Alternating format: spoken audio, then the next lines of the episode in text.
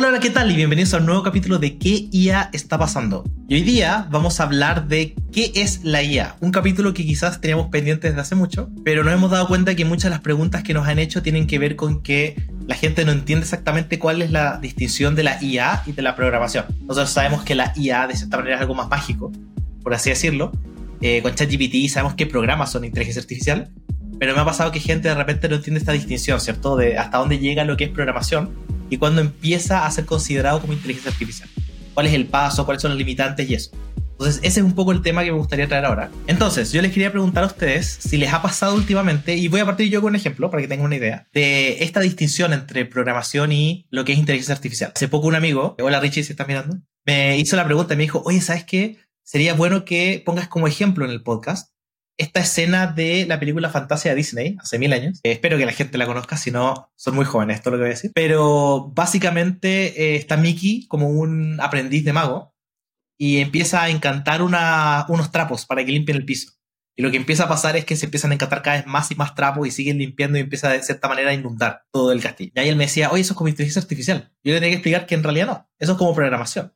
Es básicamente cuando haces un loop y no le pones end y la cosa sigue para siempre. Pero en, inteligencia artificial lo que tú harías realmente sería yo quiero que el piso esté limpio o el objetivo que tú tengas y después de cumplirlo se va a detener porque ya cumplió el objetivo, en especial con, con, lo que vemos que pasa con los agentes. Entonces ese es un poco uno de los varios ejemplos que me han llegado. Me han llegado también de la distinción entre lo que es generación de imágenes aleatorias y lo que hace Dalí o lo que hace Journey, ¿cierto? Y millones de otro tipo de, de cosas al respecto. Más allá de la parte técnica que vendría a ser no es que este modelo fue entrenado con, sino un poco más en cómo funciona de, fondo, ¿ya? Y o hasta dónde puede llegar un poco.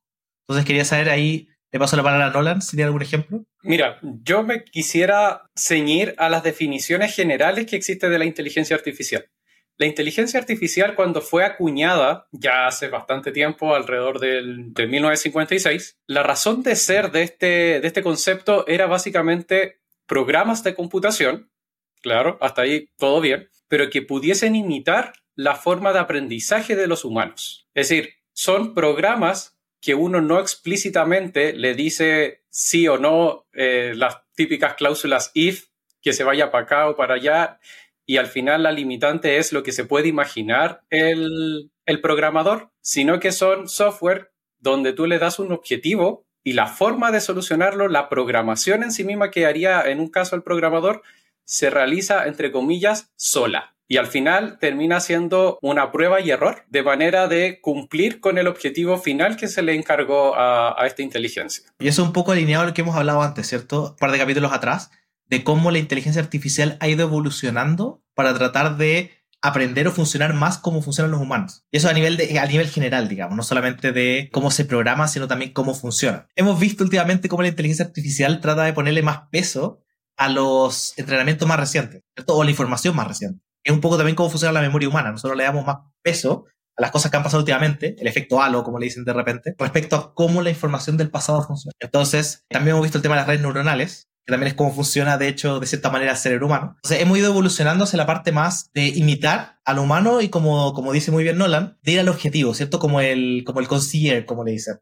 Yo lo que le pido es, esto es lo que quiero. Tú ve cómo lo hagas. Y, y, tomando un poco eso, eh, Eduardo, ¿algún ejemplo que tú hayas tenido que ver de este tema, de esta distinción, ¿cierto? Sí, mira, primero que todo yo creo que lo que más me gustaría fuera de que si fuera inteligencia artificial o programación, yo creo que todos nos gustaría tener ese Mickey que hiciera de fantasía y nos ordenara mágicamente las cosas. Pero fuera de eso también acompaña un poco lo que dice Nolan en el sentido de que tenemos por un lado esta distinción de que también me, me, acuerdo un meme que salía inteligencia artificial, el de Scooby-Doo, le destapaban la cabeza y salía if, if, if, salía típico de estas condiciones, que en programación es muy básico porque son muchas condicionantes y vas armando un árbol de decisión en cuanto a estos criterios.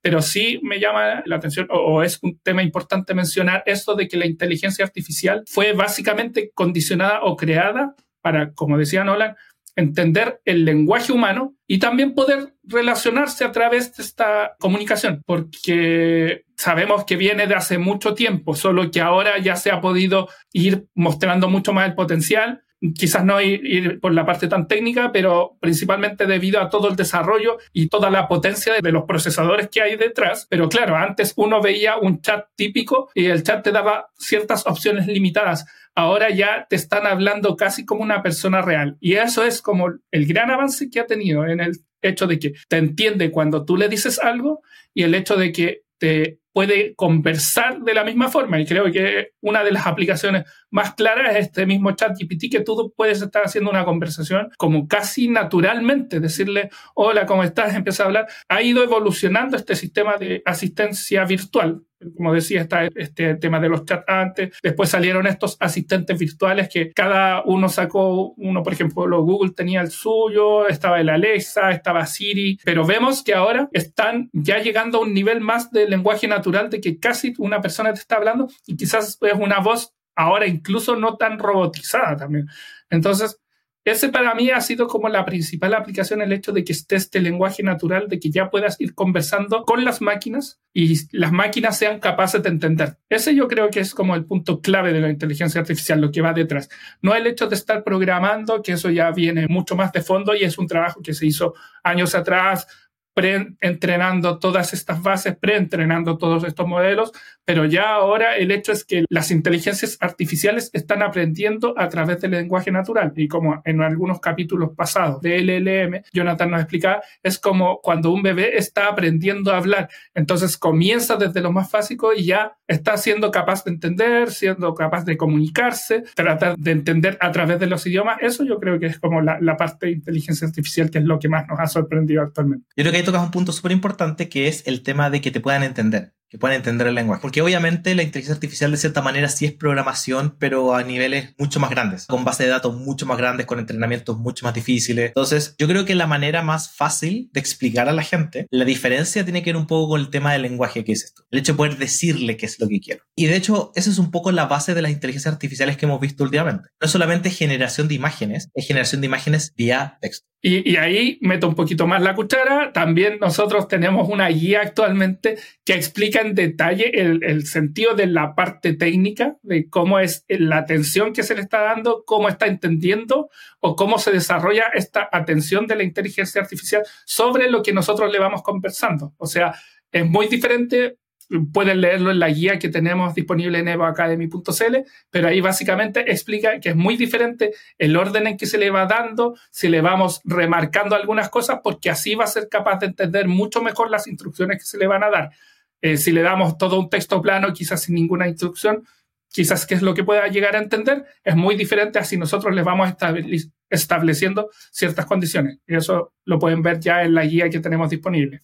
Cierre comercial. Cierre de segmento comercial. Y completamente de acuerdo. El, efectivamente, si quieren ver el libro, adelante. Muy buen libro. Pero lo que yo quiero traer a la mesa es la magia de la inteligencia artificial contra la programación que muchas veces vemos en el sentido de los resultados. Si tú tienes un programa, el resultado para un input debería en teoría ser el mismo output, dependiendo del programa, pero no, me quiero poner técnico en esta parte. Pero si nosotros ponemos el mismo prompt para ChatGPT, por ejemplo, o para DALI, o para mi journey, no necesariamente el output va a ser exactamente el mismo, porque funciona de manera predictiva. Entonces también hay un tema ahí de esta como magia, de que lo que pasaría también si yo le preguntara a muchas personas distintas la misma pregunta. Entonces yo creo que también hay un tema ahí de cómo se percibe la inteligencia artificial por nuestro lado. Y con eso vamos a empezar como con un, un juego, vamos a poner. Yo les voy a decir algo que se hacía con programación y cuál es su equivalente a inteligencia artificial. Entonces, solo como ejemplo, tenemos el chat, ¿cierto? Cuando tú escribías en una aplicación antes, tú ponías lo que estabas diciendo y el mismo teclado te iba prediciendo qué es lo que ibas a decir. Y después de eso, llevado a inteligencia artificial, tenemos lo que es ChatGPT, que no solamente te predice lo que tú vas a decir, sino que predice de cierta manera la respuesta que te tiene que dar. Entonces, ¿qué otras cosas de ese estilo tenemos o qué otros programas de inteligencia artificial han salido que antes funcionaban de otra manera? Por si se les ocurre alguno. Mira, a mí me gustaría dar el ejemplo del típico F7 autocorrector de Word, que ciertamente tenía una base de datos gigante y al principio eh, el Office cuando estaba recién saliendo tenía este corrector de todos modos, pero se basaba más en también una programación por detrás. Sin embargo, su evolución, por decirlo de alguna manera, podría ser Grammarly, que no solamente te corrige la ortografía de, la palabra más probable que quisiste escribir y que la escribiste mal, sino que también entiende el contexto que estás escribiendo e incluso te puede sugerir otra palabra que podría dar el mensaje de una forma muchísimo más clara. Mm. Es un excelente ejemplo. Y de hecho, ChatGPT también lo lleva más allá donde tú le puedes pedir hazme el mismo texto, pero más formal, menos formal. ¿Cierto? Enfócate más aquí, enfócate menos acá. Entonces también hay un salto gigante por ese lado. Eh, Eduardo, tú, por ejemplo. Sí, también me acuerdo de un caso que comentaste tú una vez, Ignacio, no sé si habrá sido en el podcast o lo conversaste en algún momento, pero recuerdo que tú le pedías clases de idioma a ah. ChatGPT. Entonces lo, programa, lo programas y lo interesante es que, claro, en un típico programa, no sé, ya sea el Duolingo, por ejemplo, que lo uso harto, Duolingo lo que te hace es simplemente, a, modo de gamificación, va estableciendo ciertas correcciones, ciertos ejercicios. Pero lo interesante de esta programación a través del chat GPT, como lo tienes escrito, es que aparte de ir diciéndote, aparte de ir guiándote, te va dando como las sugerencias, te dice, oye, ¿por qué te equivocaste aquí? Te dice, te, da a entender un poco, es como un, va más allá del profesor que te da la respuesta, sino que te da la respuesta y te explica por qué es así. Entonces, esa parte yo creo que está siendo mucho más avanzada gracias a la inteligencia artificial. Súper, súper buen ejemplo en realidad. Hay un short ahí en Evo Academy si lo quieren buscar, eh, que dice básicamente de cómo lo usaba para aprender japonés. La gracia que tiene, y esto es con ChatGPT 4.0, ya o Plus, como le dicen ahora, es no solamente te explica, como dice Eduardo, el error, sino que te explica el por qué. Entonces muchas veces te dice, por ejemplo, sabes que esta palabra está bien, pero usualmente se usa esta. ¿Ya? Y, tiene también otro tema. En muchas aplicaciones de idiomas, lo que hacen es, te repiten, por ejemplo, este sistema donde te repiten las palabras hasta que, hasta que te las sabes y te las aprendes. Ellos tienen un límite. El programa lo que hace es como ya, cuando esta persona lo haga 10 veces bien seguida o 100 veces bien, no le muestras más la palabra. ¿ya? Mientras que la inteligencia artificial lo va haciendo más dinámico. De a poco va viendo si es que sí o si es que no, eventualmente vuelve a poner la palabra para estar seguro si funciona, entonces la manera en que funciona es mucho más, y digo dinámica, pero en realidad es como más natural. Tiene mucho que ver con cómo funciona el lenguaje eh, y cómo funciona la, aplicación, ¿cierto? Pero también ese es un súper buen ejemplo. Eh, no sé si les ocurre algún otro. Sí, o, sea, voy un poco también en línea, quizás no con una aplicación en sí, pero entiendo de que la inteligencia artificial, como lo habías mencionado, va aprendiendo un poco con el contexto. O sea, dabas el ejemplo de que un programa, una aplicación programada te daba el mismo output siempre. No sé, programas un algoritmo, te desarrolla un ejercicio, te dice, le pongo el número 5 y te da, no sé, si el número multiplicado por 4 te da 20, si le pongo un C te da 24 y así siempre te va a dar el mismo resultado dependiendo del input.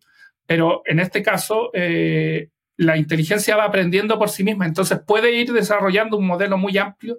Eh, y también, como va aprendiendo de lo que tú le vas dando como del contexto, puede ir ampliando aún más eh, el rango de conocimiento que tiene respecto a eso. O sea, puede, puedes comenzar conversando sobre idioma y después te puede ir explicando cosas culturales quizás. Entonces, va aprendiendo, están estos modelos preentrenados, pero a su vez van autoentrenándose. Por, por eso diría.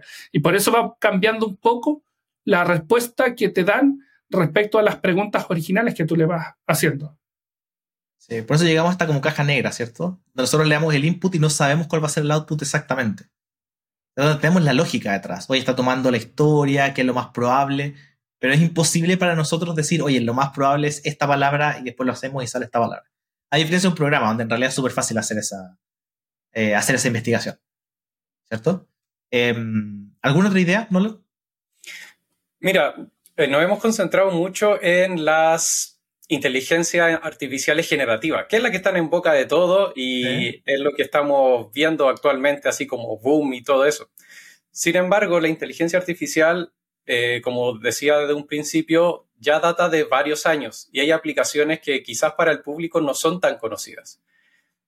De hecho, en capítulos anteriores con, Eduardo hablamos de estas eh, cámaras que están trabajando en, Londres o en algún, y en otras partes de Inglaterra que pasan multas automáticamente. Mm. Lo que está detrás de eso es también una inteligencia artificial, una inteligencia artificial que fue desarrollada para poder identificar elementos dentro de una imagen y en este caso en particular fue entrenada para poder eh, primero calcular la velocidad del automóvil y obviamente también sacarle foto a la patente y poder identificar la patente que a través de imagen la convierte en texto. Entonces, la segmentación que ahora puede hacer esas cámaras es automática, fue entrenada para poder hacer eso y ya prescinden de tener tantas, eh, tanta cantidad de personas en la calle como inspectores para hacer exactamente lo mismo. Lo cual provoca obviamente menor gasto quizás para el, para el gobierno para hacer la misma tarea. Ese es un muy buen punto y yo creo que va un poco de la mano con lo que es el hecho de que la inteligencia artificial ahora pueda entender el idioma, ¿cierto? Eh, uno de los saltos grandes que hubo, y este fue un chiste hace muchos años, y lo mencioné también antes, de la típica imagen del gato que arriba dice dog, cuando el computador está tratando de identificar qué es. Eh, es un poco lo mismo, ¿cierto? Ahí ha evolucionado de tal manera que, de hecho, si tú vas a ChatGPT ahora, tú le puedes subir fotos y te explica qué es lo que hay en la foto. Y, muchos otros programas, dicho sea de paso. Entonces, no es solamente el hecho de que te pueda generar contenido, sino también la capacidad que tienen de identificar el input que tú le estás dando, ya que lo podemos ver con Advanced Data Analytics y otro tipo de cosas. ¿Cierto? No solamente pueden analizarlo y todo, sino el hecho de que tú le puedes pasar algo.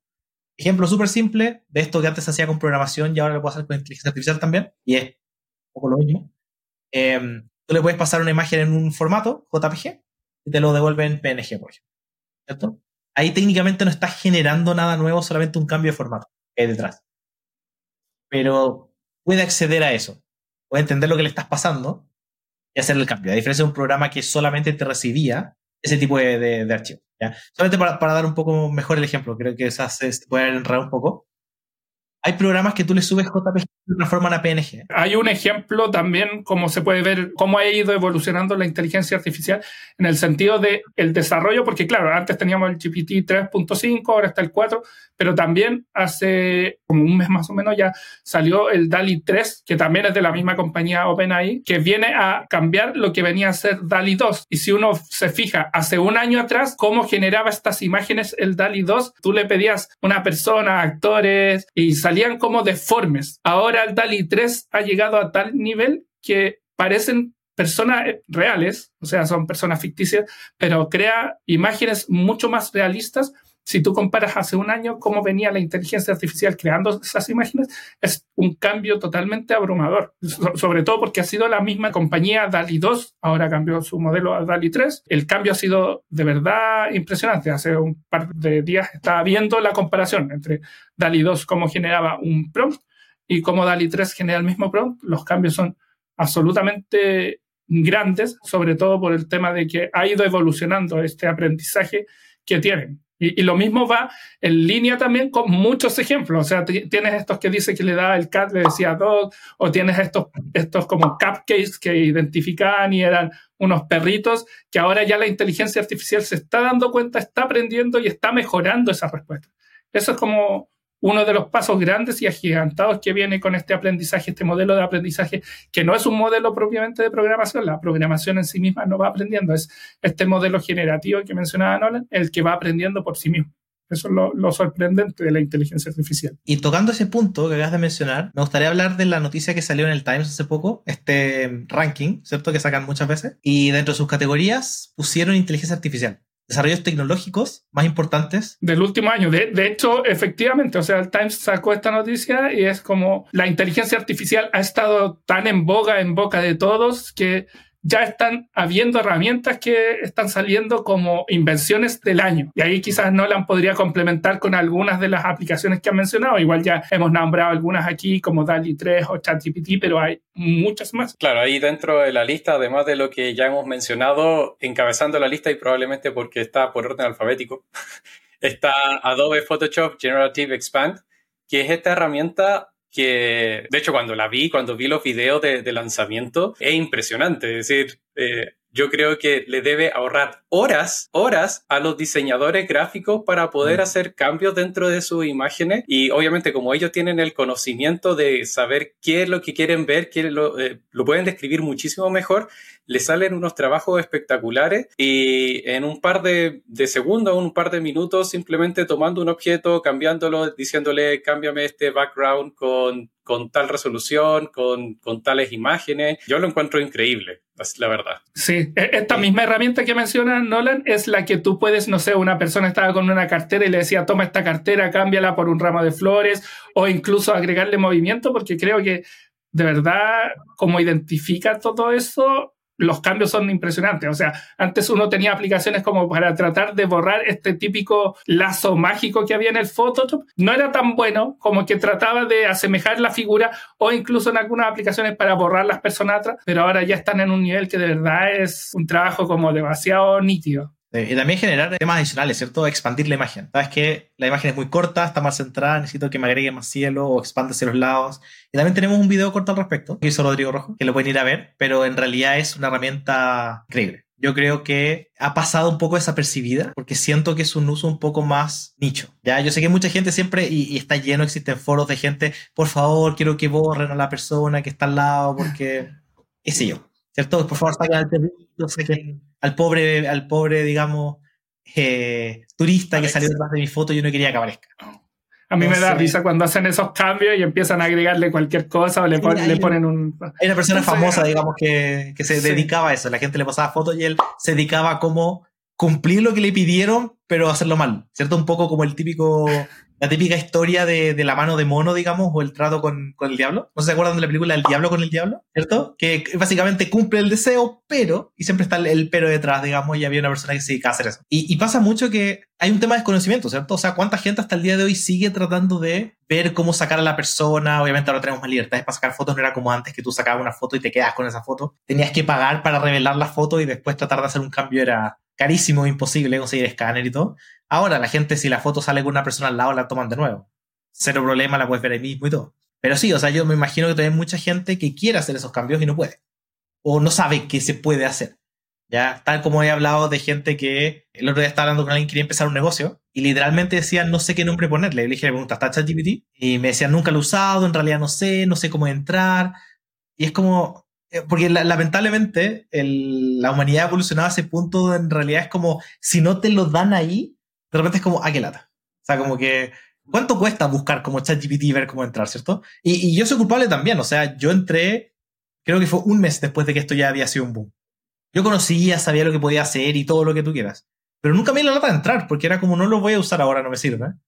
Y, y, conozco mucha gente, gente que se dedica a programar, ¿cierto? Gente que trabaja programando inteligencias artificiales, que tampoco se metió a, ChatGPT a probarlo. Y le, yo le preguntaba, le decía, oye, ¿lo usaba? Y decía, no, en realidad no, nunca he entrado. Y lo mismo con de otras cosas. O sea, Midjourney, también mucha gente es como, oye, ¿cómo funciona Midjourney? ¿Es una página, un programa? No, mira, tienes que entrar a Discord. Ah, chao.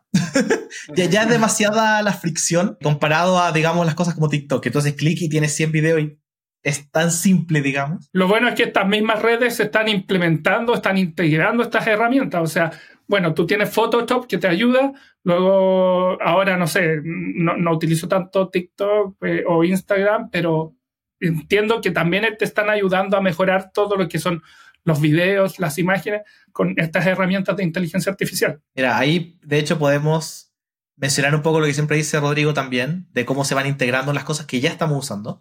Y también podemos mezclarlo con lo que pasó con Threads. no sé si a ustedes les pasa, pero yo cada vez que entro a Instagram, y le hago clic a algo que es de Threads, me da una aplicación nueva. Y a mí me pone idiota y la cierro y la saco porque me molesta. Eh, podría haber estado fácilmente integrado en la misma aplicación. Pero no, ellos querían que esa su obligación aparte. Y la consecuencia es lo que vemos que ha pasado con Threads, digamos. Lo que va a entrar en detalle. Claro, en ese sentido, de hecho, la forma más fácil de utilizar esta inteligencia artificial generativa, que ya le han puesto incluso más, más herramientas, es Bing.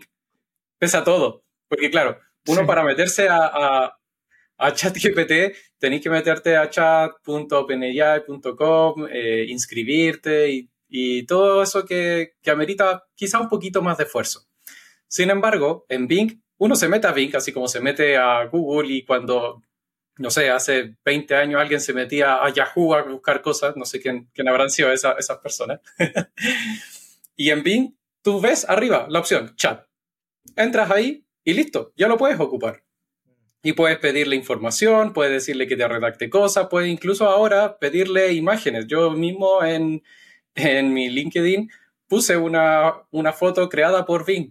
Ahora mismo estuve haciendo una, una, prueba de Excel y para hacerlo un poco más didáctico también hice una imagen y me metí a Bing, le dije crea tal imagen y la coloqué ahí y listo. Y es mucho más sencillo ocuparlo que quizás otras herramientas que no es que sea tan complejo, pero requieren un poquito más de lectura, un poquito más de tiempo. Adicionalmente, y, yo creo que esto es un tema bien interesante, la, por lo menos es interesante para mí, no sé si al resto le gustará, todo lo que es la animación, hacer animaciones a mano, siempre ha sido un tema extremadamente complejo, ¿cierto? Son horas. Hacer un capítulo de una serie animada son horas, hombre, millones. Es, es increíble la cantidad. Porque cada una de las cosas tiene que ser dibujada, incluso con la evolución de la tecnología y los programas que han salido. Ha generado mejoras, pero no necesariamente soluciones en particular. Y una de las cosas típicas que toma mucho tiempo, que la gente no, no considera, es hacer la sincronización de la boca con lo que se está diciendo. Algo que suena, en, especial según el nivel de complejidad de la caricatura que se está trabajando, suena como algo súper simple, ¿cierto? Que detecte cuando alguien está diciendo A y abra la boca o O y, y, que se maneje con eso. Y después hemos llegado al punto donde ahora podemos hacer videos de personas que parecen personas y con el sonido detecta cuál es el movimiento que tiene que hacer con la boca. incluso cuando lo cambiamos a otro idioma, cambia el idioma completo y cambia la, la posición, el movimiento de las bocas de la persona para que se adecue. Entonces, hemos tenido un salto brutal con la inteligencia artificial en los últimos tiempos y, y es Hayen, más común, digamos, ¿eh? o la primera, digamos, que salió con todo este tema. Entonces, tenemos Hayen con este salto gigante desarrollado por inteligencia artificial, que de no, a mí me parece muy interesante. También se habló en capítulos anteriores de lo que tiene que ver con Runaway o con otras herramientas que funcionan para hacer videos. Y un poco la distinción ahí de lo que, de lo que, cómo se usa y cómo probablemente debería usarse es, no está al nivel de hacer un video completamente solo, a pesar de que hemos visto videos muy choros, muy interesantes de cómo se mueven. Eh, pero no parecen videos de verdad, ¿cierto? No son personas moviéndose ni nada.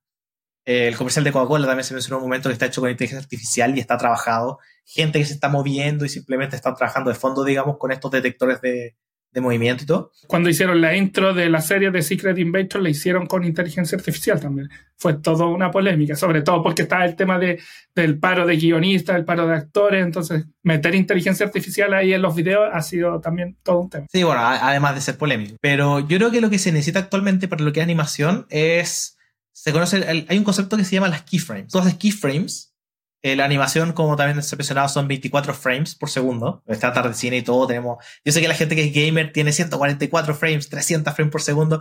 Una animación normal, 24, 29, 30 y 60 ya cuando es mucho. Pero 24 es el estándar.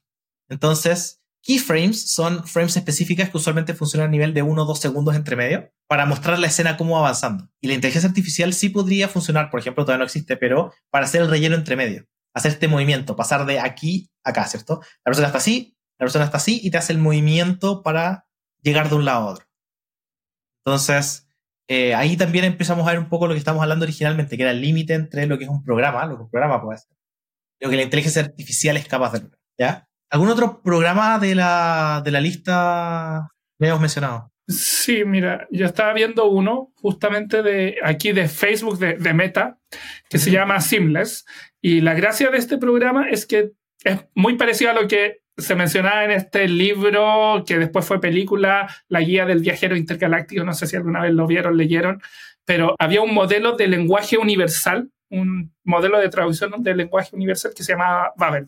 Entonces, lo que está haciendo este Meta eh, lo que está haciendo Meta, que se llama Seamless Translator, eh, es básicamente un modelo que uno le habla y permite traducir en tiempo real a cualquier idioma lo que tú vas conversando. Entonces, es bastante interesante cómo pasamos de ir buscando unos 20, 30 años atrás, cuando tú tenías estas guías un Larousse, un diccionario, en que ibas buscando las palabras en tu diccionario inglés, español, francés, español, todo, a tener después pasamos a, no sé, un Google Translate en que te podías bajar, eh, básicamente podías bajar un diccionario y tenías todo ahí, te lo iba traduciendo.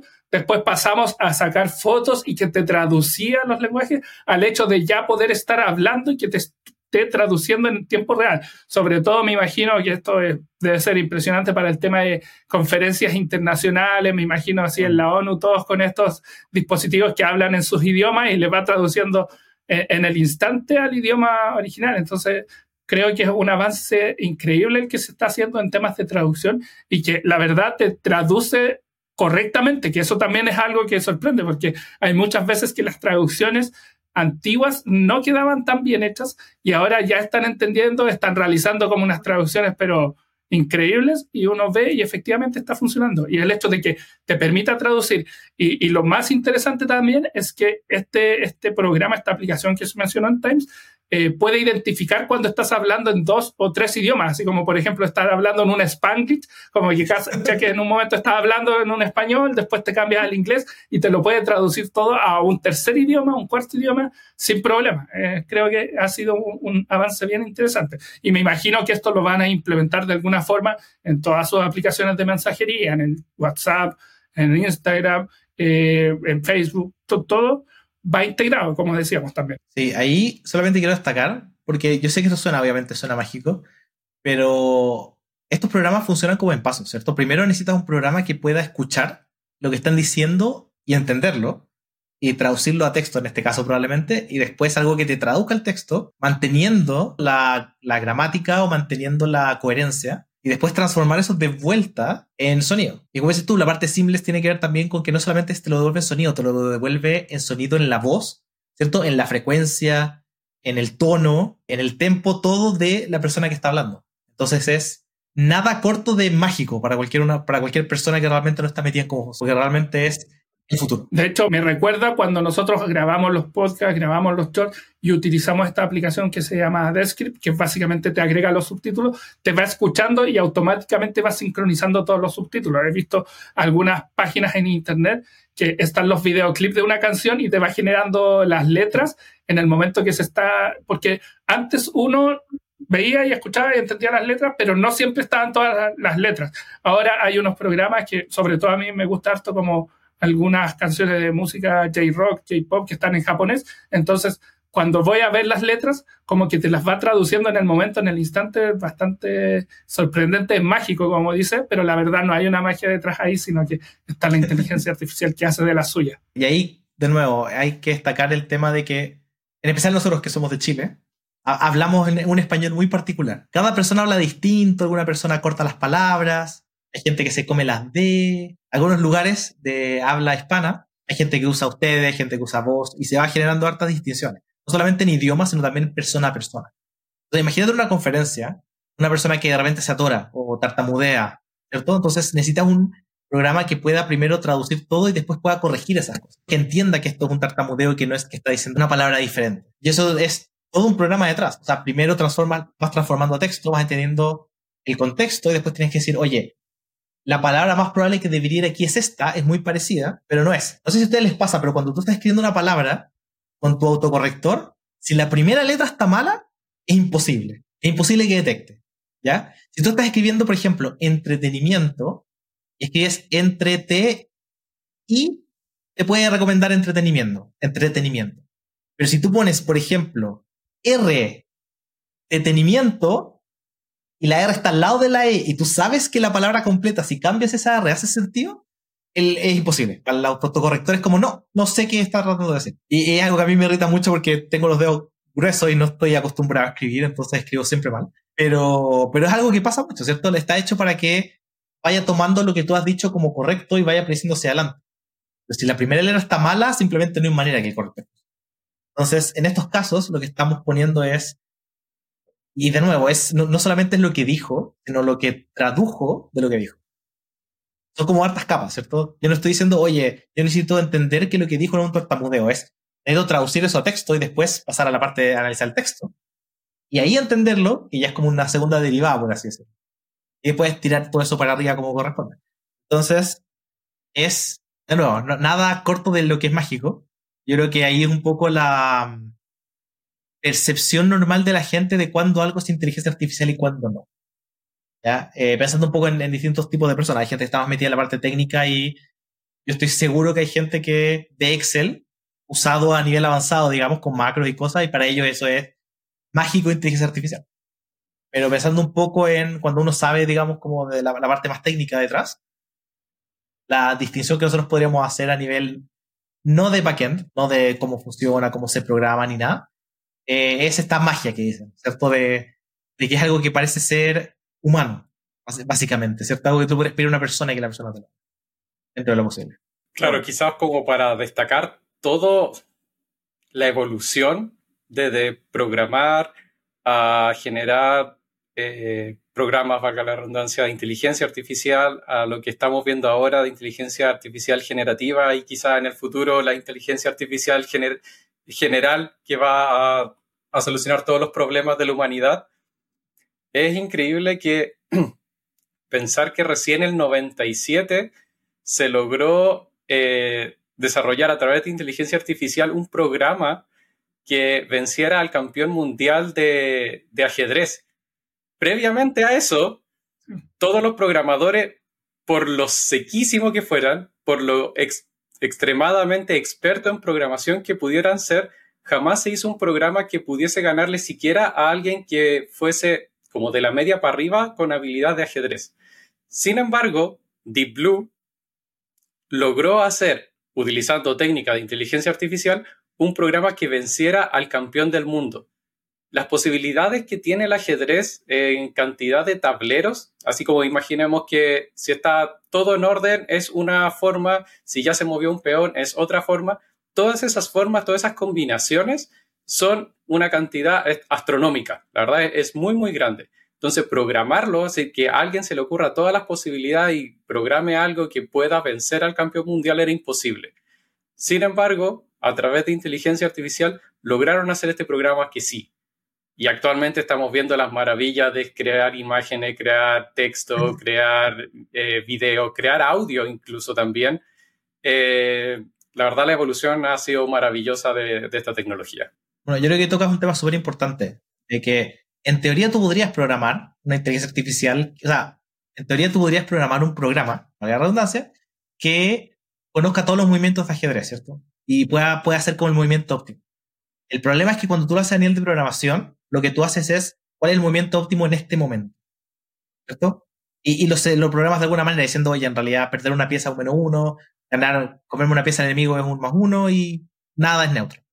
Entonces, le limitan la capacidad. Y lo que hizo un poco Nolan es lo que se le programó es cuál es el movimiento más óptimo en cada momento de cualquier juego posible, que es astronómico, como dijeron, porque no solamente aquí hay una pieza, sino que acá pueden ir cualquier combinación de piezas, dado que todos los demás espacios pueden tener cualquier combinación de piezas. Y la cantidad también cambia, no son siempre las mismas, las mismas piezas, ¿cierto? A veces puede tener menos o más. Entonces, y ahí va, va, pensando y planificando las combinaciones que pueden originarse a través de esos movimientos. Exactamente, y lo ve a futuro. Y lo que tú dices es, oye, cada uno de estos escenarios a futuro, o yo voy cortando, digo, oye, ¿dónde estoy? Los escenarios se han ido cortando, ahora mi, mi futuro es más limitado. ¿Cuál es el mejor de estos futuros? Y todo eso es inteligencia artificial, ¿cierto? Años atrás. Entonces, eh, tocando un poco eso, también quiero mencionar que las imágenes que se generaron automáticamente hace 10 años atrás, que eran horribles y no parecían nada, también son inteligencia artificial, ¿cierto? O sea, un poco para, para cerrar el punto de qué es específicamente inteligencia artificial a nivel más técnico, tiene que ver con el proceso que hay detrás, ya el backend y cómo ha sido programado. Entonces, de esa manera es un poco difícil para la gente entender qué es o no es inteligencia artificial. Lo que yo quiero que se lleven, por lo menos de este podcast, es que la inteligencia artificial, de cierta manera, tiene que ver con como programación en esteroides. Si eso ayuda a la gente a entenderlo mejor o no, eh, porque hay gente que no entiende lo que es programación. Pero mm, es básicamente programación en esteroides, para la gente que sabe lo que es programación. Para la gente que no sabe. Es esteroides? ¿Ah? Eso. ya, bueno. a ver, y esto solamente para pasar al siguiente punto, no quiero cerrar acá, pero ¿cómo explicarían ustedes a un niño lo que es inteligencia artificial? niño pensando en 10 años, no necesariamente alguien, alguien que entiende cómo funciona el mundo, pero de nuevo, muchas de estas cosas como más tecnológicas no le quedan claro. Alguien que tiene años ahora. A ver, la, la forma así como ultra básica que se me ocurre y quizás saltándome millones de definiciones técnicas de esto, es decirle al niño, mira niño, toma esta piedra y lánzala hacia allá. Cuando esa piedra choque contra ese árbol que ves a lo lejos eh, va a chocar y va a caer. Y no lo va a esquivar. Tira de nuevo esa misma piedra. Va a volver a chocar y va a volver a caer. Estás programando a la piedra para que avance hacia allá y el resultado es exactamente el mismo. En cambio, tu niño anda corriendo al árbol. Vas a chocar la primera vez. Y te va a doler. Vas a aprender que eso es malo la siguiente vez que yo te diga corre hacia allá, probablemente tú vayas a esquivar el árbol. En este caso, tú estás aprendiendo algo que nadie te dijo que, que hicieras, pero sí tú aprendiste de que eso es malo. Aquí en, en cuanto a cuando se programa o cuando se comienza a entrenar una inteligencia artificial, algunas de las formas es decirle qué te da puntos y qué te resta puntos o qué te deja indiferente. De esa manera, la inteligencia artificial empieza a avanzar, empieza a ver cuáles son las mejores formas para obtener el premio o para recibir menor castigo, tener un menor costo. Y se autoprograma, define cuáles son las condiciones eh, ella sola, por decirlo de alguna manera. Entonces, claro, la programación es algo que tú le dices y siempre te va a dar el mismo resultado y tú lo definiste y no va a salir de eso. La inteligencia artificial es tú le das al objetivo y el propio programa va a definir cuál es el mejor camino para lograr ese objetivo. Ya parte con simplemente decirle cuál, eh, cuáles son las etiquetas en algunos casos o cuál es la forma de reducir los costos, pero termina siendo el proceso automático. Aprende como una persona entre ensayo y error. Qué, buen ejemplo. Y de hecho me recordaste un, video que mandaron hace poco de mm, inteligencia artificial se pasa el Pokémon, el primer Pokémon, ¿cierto? Porque es lo mismo. Al final la persona ahí los invito a que lo vean, voy a poner el link en la, descripción. Pero básicamente lo que él dice es yo le voy poniendo puntos a ciertas acciones y después dejo que esto funcione solo. Cada vez que se traba es porque yo me equivoqué en darle, en darle una instrucción. Ya no voy a entrar en detalle porque si la gente no conoce cómo funciona Pokémon, eh, punto perdido, pero, pero es una excelente definición. Señor Eduardo.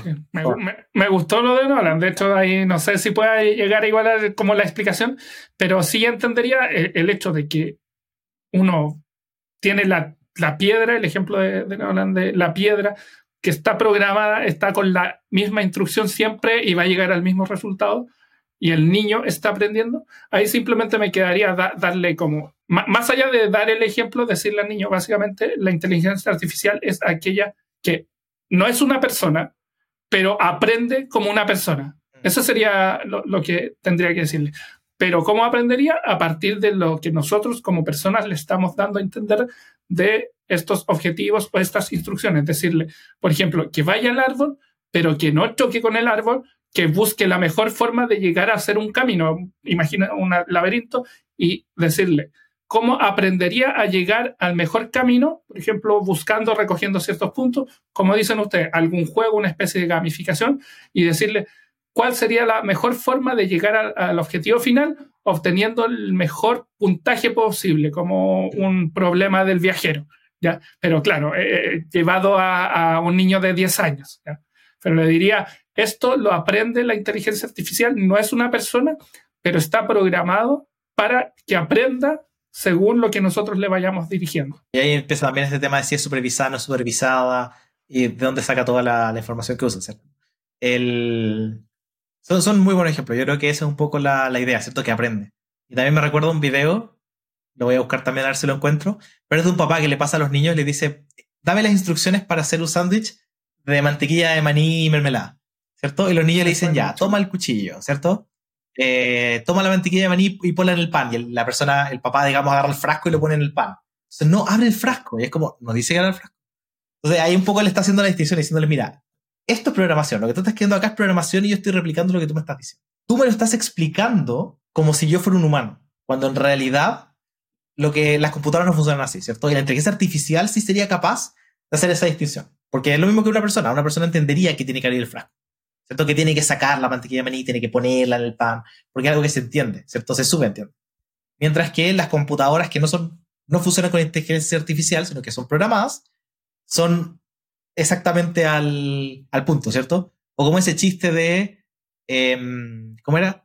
Si hay, eh, tráeme dos litros de leche, ¿cierto? Si huevo, eh, hay exactamente. exactamente el mismo concepto. ¿Cómo es exactamente el trozado de memoria, no? Sí, es, al revés. Tráeme una docena de huevos y si hay leche, tráeme dos. Claro, si fuese de programación, le traerías dos docenas de huevos. Pero como eres humano, deberías entender que se refiere que cambió el contexto y ahora te está hablando de la leche. Es decir, si hay leche, tráeme dos cajas de leche, otros dos litros de leche. Ya no está hablando del huevo. Sí, y la verdad es que hay estos ejemplos, digamos, en Internet, pero, pero es un poco la idea, ¿cierto? De que hay como un contexto detrás que está entendiendo la inteligencia artificial y que los programas no, no entiendan, porque los programas son estáticos. Bueno, y con eso quiero ir cerrando un poco el, capítulo. Quiero que se queden con eso y me encantaría escuchar sus preguntas o sus comentarios respecto a si tienen dudas de si algo es o no es inteligencia artificial o si es que entienden o no entienden lo que es inteligencia artificial. Ya cómo funciona y todo. Entonces, los dejo con eso. Es como la pregunta de la, de la semana para que respondan ahí en los comentarios. ¿No le algunas últimas palabras? Solamente incentivar a nuestra audiencia a que lea un poco más, investigue y como hemos dicho en muchos otros capítulos, eh, utilicen estas nuevas herramientas que están, que están saliendo porque son una maravilla y estoy seguro que ustedes les van a encontrar una forma de utilizarlo de manera que les mejore mucho eh, su trabajo o les disminuya tiempo, etcétera. Y con eso nos despedimos. Muchas gracias a todos. Los invitamos a seguirnos en nuestras redes sociales, ¿cierto? Evo Academy ACDM. Que nos sigan también en Spotify. Los que nos escuchan, por favor, que nos dejen comentarios. Y muchas gracias por, por estar aquí y hasta la próxima. Adiós. Chao, chao. Chao. Yo también dejo invitado a la audiencia a que nos explique sus aplicaciones, cómo le dan el uso. Y bueno, también pueden ver la lista del Times, que se la podemos dejar un poquito más abajo, en la que hay diferentes aplicaciones, no solamente ChatGPT, Midjourney, generación de imágenes, video, audio. Hay variados usos que se le está dando a la inteligencia artificial. Así que les dejamos invitados y que a ustedes también nos den a conocer qué aplicaciones podríamos darle. Así que les dejamos la pregunta y Muchas gracias por escucharnos. Recuerden seguirnos. Así que ahí nos vemos en la próxima. Chao, hasta luego.